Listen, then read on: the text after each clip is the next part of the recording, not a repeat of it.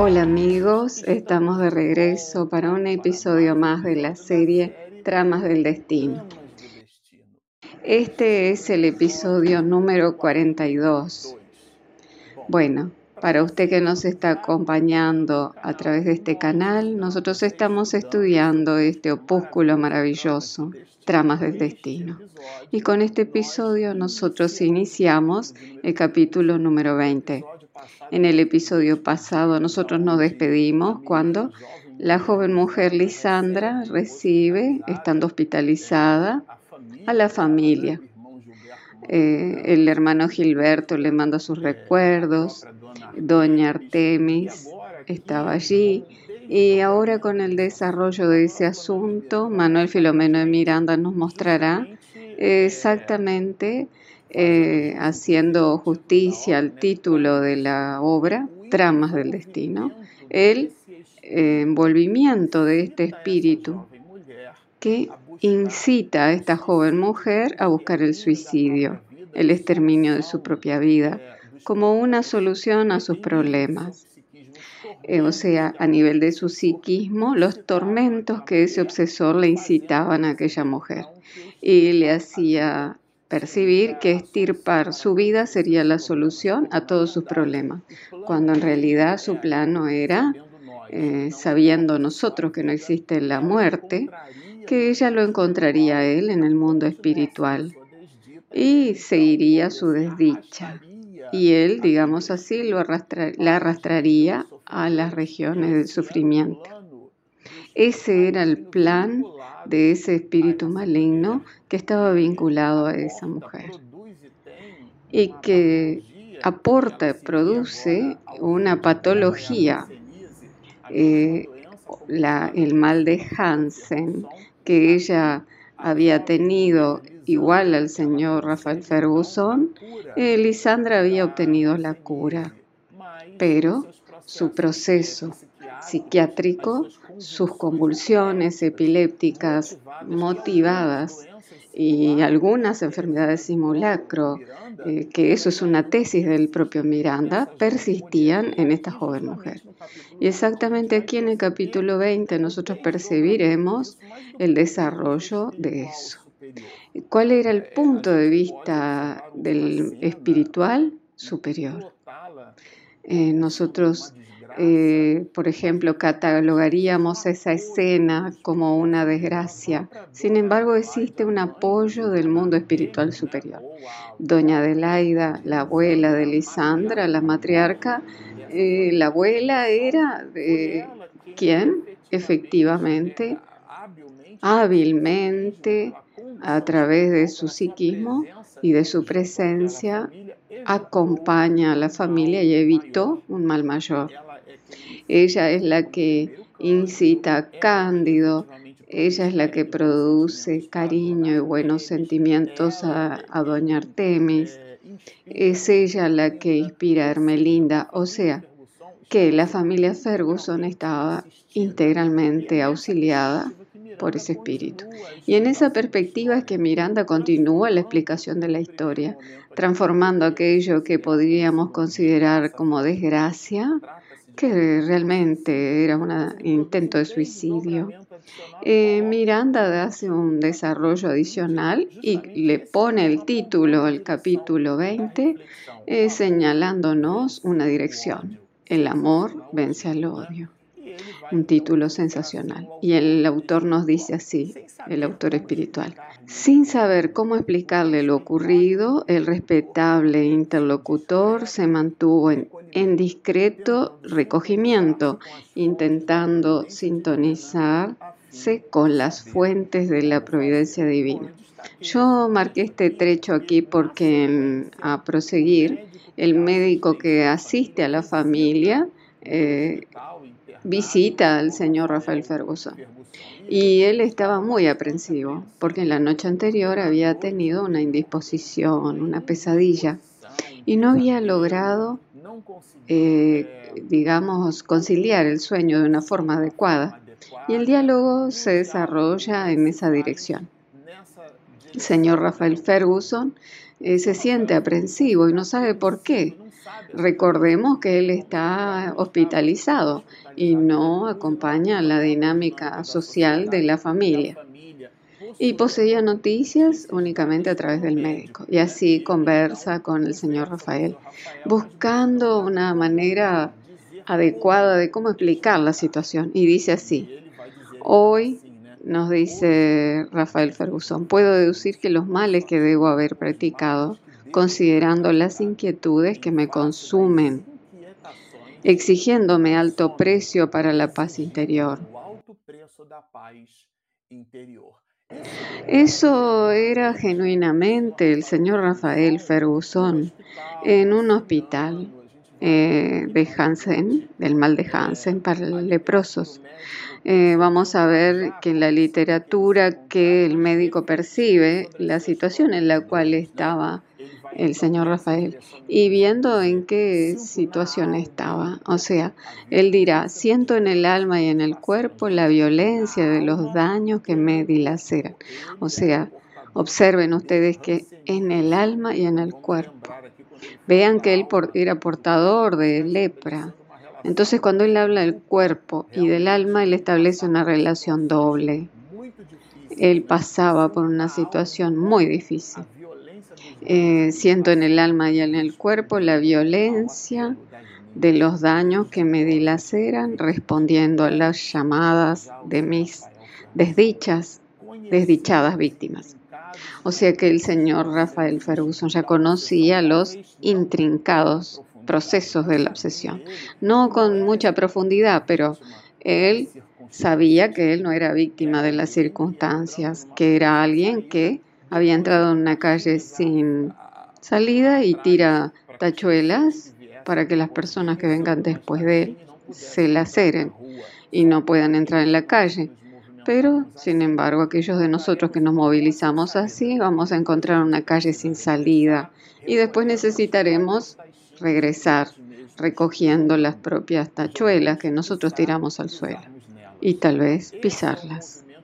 Ese es el movimiento descrito por la pregunta 132 del libro los espíritus, en donde la doctrina espírita, incitada a la respuesta por la pregunta sabia del maestro de León, nos hace percibir los complejos mecanismos de la prueba y de la expiación en este caso, mecanismos de expiación. El bondadoso espiritista que lo oía y observaba orando, dice aquí, el médico, ¿no? Verificó, entonces, o sea, orando. Eh, vean que orar no significa colocar las manos juntas, cerrar los ojos y establecer verbos en la segunda persona al plural sino que él estaba escuchando al señor Rafael Ferguson y estaba en un estado de oración, de equilibrio, buscando una concentración para hacia las fuerzas de lo alto. Y así, estampadas en él, viendo en el señor Rafael Ferguson las garras de la rigurosa enfermedad. O sea, mientras que Rafael hablaba, el médico prestaba atención a la condición de aquel hombre las mutilaciones se hacían visibles. El rostro específicamente deformado, voluminoso, retenía las, las lepromatomas de degeneración. O sea que él estaba siendo consumido en vida. La expresión leonina, los ojos enrojecidos, los párpados heridos y las fosas de las narices carcomidas causaban compasión. O sea, observen el cuadro difícil. Las manos padecían los reflejos de las amputaciones de algunos dedos, tal como ocurría con los pies, completando el cuadro externo en una visión agobiadora del sufrido amigo. O sea, yo siempre recuerdo el comentario de mi esposa Regina cuando nosotros leemos un romance que pasamos una página en determinadas situaciones, pero aquello fue objeto de muchísimo dolor por parte del, de aquel espíritu. Nosotros leemos un romance, la persona quedó 10 años en el calabozo y aquello para nosotros es un parágrafo, pero para el espíritu fue un instante supremo de dolor. Leyendo este texto, nosotros nos imaginamos porque este material debe servirnos para la reflexión. A pesar de que es un romance, esto es una obra doctrinaria. Es un contenido que dialoga con objetivos de reflexión de la criatura humana que somos, eh, considerando que no somos cuerpos, sino espíritus inmortales. Y en esa dirección es que Manuel Filomeno de Miranda establece en la historia romance elementos para que podamos reflexionar sobre nuestras propias querellas, sobre nuestras propias idiosincrasias, sobre nuestras cuestiones personales, reflexionar a través del comportamiento de este hombre. Un sentimiento de profunda piedad es lógico y de espontánea manifestación de amor asaltaron a Cándido. Es realmente una realidad, porque él queda sensibilizado a través de aquel diálogo. El enfermero que auxilia, y nosotros vimos en el episodio pasado hablando bastante de cómo ese enfermero logra llevar a la familia al centro espírita. logra modificar el comportamiento del médico porque el médico tenía un hijo eh, paralítico por consecuencia de un accidente automovilístico y cómo el enfermero Cándido logra dar apoyo a la familia. Y ese mismo enfermero había sido quien había llegado en el momento exacto, entrando en la residencia eh, mediante un vehículo de alquiler, que nosotros nos imaginamos que era un taxi, y Gilberto le comunicaba al enfermero que eh, corre y recoge a la mujer que estaba desmayada con los pulsos cortados y Gilberto y Cándido llevan a la joven a un puesto de salud y ella es sometida a un puesto a la cirugía. Y regresa Cándido trayendo las noticias que suavizan el corazón de doña Artemis. Ese mismo enfermero es el que incita positivamente y que es influenciado. Pregunta 459 libro de los espíritus. Era influenciado por doña Adelaida, la señora, la matriarca muerta, fallecida de esa familia. Y él observa al señor Rafael Ferguson y se percata la deformidad y se da cuenta del dolor de aquella alma. Después que yo leí esto, me quedé un largo tiempo meditando sobre ello. Eh, sus sentimientos, eh, sus presentimientos tormentosos son justos, sus pesadillas tienen su razón de ser. Porque el sentimiento que él traía eh, era un sentimiento genuino. Debemos empuñar las armas del valor y de la inalterable confianza en Dios, con las cuales combatiremos con el espíritu fuerte y resoluto, tomando el rumbo de nuestra liberación definitiva. Es el dolor que nos impulsa al progreso. De hecho, muchos pasan por experiencias muy dolorosas, muy dolorosas, pero el foco no es en el momento presente, es de aquello que haremos con el dolor que Dios nos lo da, no para castigar, sino para eh, planificar el alma hacia el futuro. Y en esa dirección es que el diálogo se da. El enfermero oye al señor Rafael y el aprensivo, el señor Rafael, como lo colocamos al inicio, pregunta directamente al enfermero, ¿cómo están por nuestra casa? Parece que él hubiera percibido algo estando hospitalizado. Eh, muy bien. Lisandra, ¿cómo está? Internada en el puesto de socorro. Miren acá, las cosas van llegando poco a poco. Eh, ¿Sucedió alguna cosa de gravedad? Sí, pero está fuera de peligro, en franca rehabilitación. Y en ese momento él se permitió brindar los detalles, como dice Miranda, y le relató minuciosamente lo ocurrido, intentando darle un tono natural con el fin de disminuir el impacto de la noticia. Muchas veces nosotros eh, poseemos una falta de habilidad para presentar a otra persona una noticia o un infortunio, un determinado hecho, una determinada situación. Pero observen que el enfermero Cándido aborda al señor Rafael, el señor Rafael habla de sus asuntos, de sus reflexiones, se establece una conexión entre ambos y el señor Rafael y Cándido estando en oración. Eh, busca Cándido en el verbo del señor Rafael Ferguson el nivel de sentimiento para buscar un abordaje psicológico, eh, siempre considerando la capacidad del señor Rafael de percibir la información. No la presenta eh, en el rostro, arrostrándolo. Entonces dice, la palabra cálida y dulce del enfermero se encargó de levantar su ánimo y de inclinarlo al aprovechamiento de aquel momento es totalmente diferente. Es una voz, una información que eh, es cálida. Es la tesis de Jesús. Mis discípulos serán reconocidos por mucho amarse. Entonces en las relaciones interpersonales el objetivo debe ser siempre el otro, el afecto, la consideración, el respeto, el cariño, a pesar de que, por ejemplo, cuando nos relacionamos con nuestro hijo, eh, cuando buscamos amonestarlo, pero ojo con la forma que buscamos para realizarlo. Y es en esa dirección que el texto va a continuar.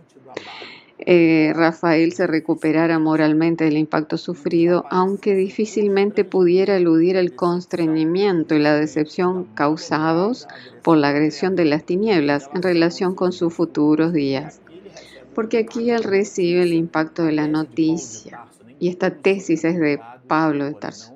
En todos seréis atribulados, pero no angustiados, perplejos, pero no desanimados. Porque es claro que nosotros viviendo en el mundo, no estaremos exentos del dolor. Y en algunos espiritistas que pasan por la experiencia de la desencarnación de un pariente o de un amigo que muere o desencarna y alguien le dice, usted es espírita, usted debe observar la muerte como un este, objeto natural. Yo recuerdo mucho a Divaldo Franco cuando regresó de varias conferencias, cuando Nilsson de Sousa uno de los fundadores de la mansión del camino desencarna, y él dice que él va a, la tumba a llorar a su muerto, porque de hecho nosotros muchas veces, eh, nosotros no lloramos por causa de nuestro padre y nuestra madre, pero lloramos por el perro, por un objeto que cae en un mueble. Entonces nosotros represamos, o sea, eh, aquel sentimiento. Nosotros somos criaturas emocionales estamos inmersos en el cuerpo de carne. Si el cuerpo de carne no tuviera importancia, nosotros no reencarnaríamos. Entonces la doctrina, la espírita es clásica cuando nos informa que la encarnación del espíritu es el elemento primordial para su evolución. Nosotros aprendimos que la verdadera vida, digamos así, que las realidades son copiadas del espiritual al mundo material. Y decimos que la verdadera vida es la vida espiritual pero en contrapunto, en una especie de silogismo, nosotros podríamos decirlo dentro también de un mecanismo de retórica, que si la vida verdadera la espiritual, esta es la falsa. Pero en realidad no es así. Nosotros estamos sumergidos, inmersos en el cuerpo de carne, susceptibles a lo que la materia imprime en la realidad del espíritu. Eh, pregunta 522a del libro de los espíritus. La materia es el lazo que prende al espíritu y ejerce sobre él influencias. Entonces ejerce influencias sobre el alma y dentro de esa vida material, la experiencia de la ausencia de un ser querido, porque nosotros no los perdemos, a los padres, a la madre, a los tíos, a los amigos. Nosotros perdemos un lápiz, una goma, una lapicera, eh, las personas mueren, desencarnan, pero continúan vivas. Pero eso no nos exime de nutrir un genuino sentimiento de añoranza. No digamos un sentimiento de rebeldía, de ira contra Dios, no. Eso es otro nivel de polaridad sentimental. Estamos refiriéndonos a una genuina añoranza. Somos criaturas emocionales, no solo racionales. En el periodo medieval nosotros matábamos en nombre de Dios y hablábamos de ese amor eh, porque visitábamos los aspectos cognitivos eh, en lugar de relaciones de amor. Y así nosotros percibimos que dentro del judaísmo primitivo, traído por Moisés en el monte Sinaí, una ley categórica eh, comenzaba con el adverbio no, no matarás. Y muchas veces nosotros matamos la expresión del otro, matamos el deseo del otro de efectivamente sentir añoranzas. Y así aportamos un conocimiento que se, nos que se presenta al otro como algo frío eh, en lugar de cálido. Y aquí el verbo de cándido era cálido y dulce. Era aquella voz que abraza, que acoge. Yo siento el dolor, yo percibo tu dolor, yo estoy aquí a tu lado. Es lógico que el sentimiento de la ausencia está íncito en cada uno de nosotros, pero el otro que produce el apoyo produce el afecto y no es una relación tecnicista del conocimiento. O sea, mis discípulos serán reconocidos por amarse mucho. Eso es lo que promueve un conjunto de comportamientos que observamos claramente en el enfermero cándido. Retornando eh, a la convivencia en el hogar, Lisandra volvió a su anterior mutismo, a la infelicidad que, la, que le apetecía sostener. O sea que volvió al comportamiento de antes. Recuerden que en el episodio pasado eh, un cierto discernimiento se le hizo presente por el alejamiento del obsesor. Inútiles fueron los llamamientos del cariño materno, de las advertencias de los nuevos amigos. Ella se negaba a salir de la habitación. Y así sigue el cuadro de, de Lisandra. Y incluso en ese cuadro ella favorece los mecanismos de reconexión con ese espíritu malhechor. Los Ferguson ya habían sido admitidos en los trabajos medianímicos de la sociedad después de la fase preparatoria por la que habían pasado.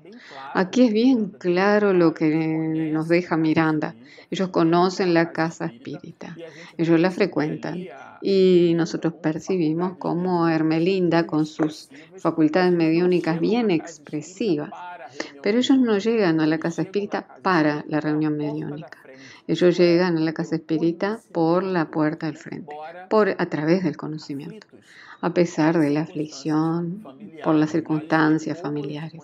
Pero después de conocer a las personas, de tener una convivencia con todos, ellos traspasan ese momento y pasan a frecuentar la parte y a participar y a componer el equipo de una de las reuniones mediúnicas del centro espírita que el enfermero eh, los invita. Y esto nos trae elementos de reflexión interesantes. Muchas veces la persona llega eh, a, la, a una institución después de tener 30 años en otra y que hizo cursos de espiritismo y cree que trae un diploma.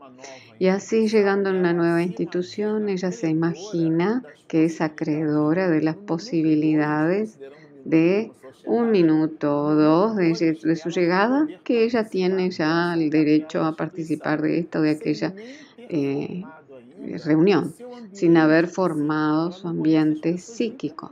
No conoce a las personas ni por el nombre, no formó relaciones de cariño, de simpatía con las personas de la institución. Entonces muchas veces el tiempo que se colocan a los frecuentadores para participar de las reuniones mediúnicas, haciendo abstracción del necesario conocimiento, que es lo que dice Allan Kardec, es la puerta de entrada del conocimiento y no el fenómeno.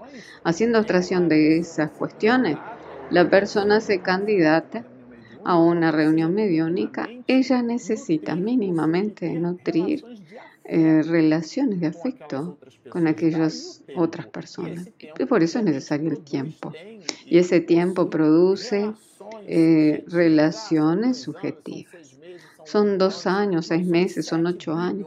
Nosotros somos siete billones de habitantes. Entonces somos 7 billones de posibilidades. Entonces dentro de esa perspectiva, Miranda eh, no está escrito, pero se intuye que traspasado ese periodo la familia eh, participa de reuniones mediúnicas.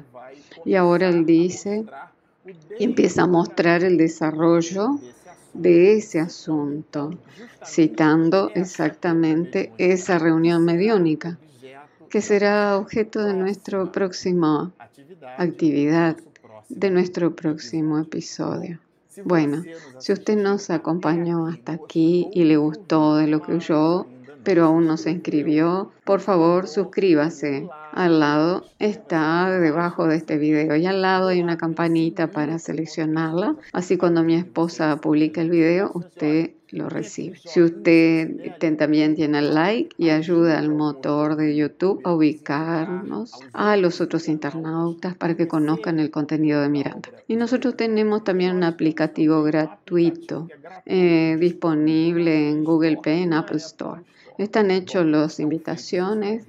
Descarguen nuestra app y suscríbase en nuestro canal. Síganos y mucha paz.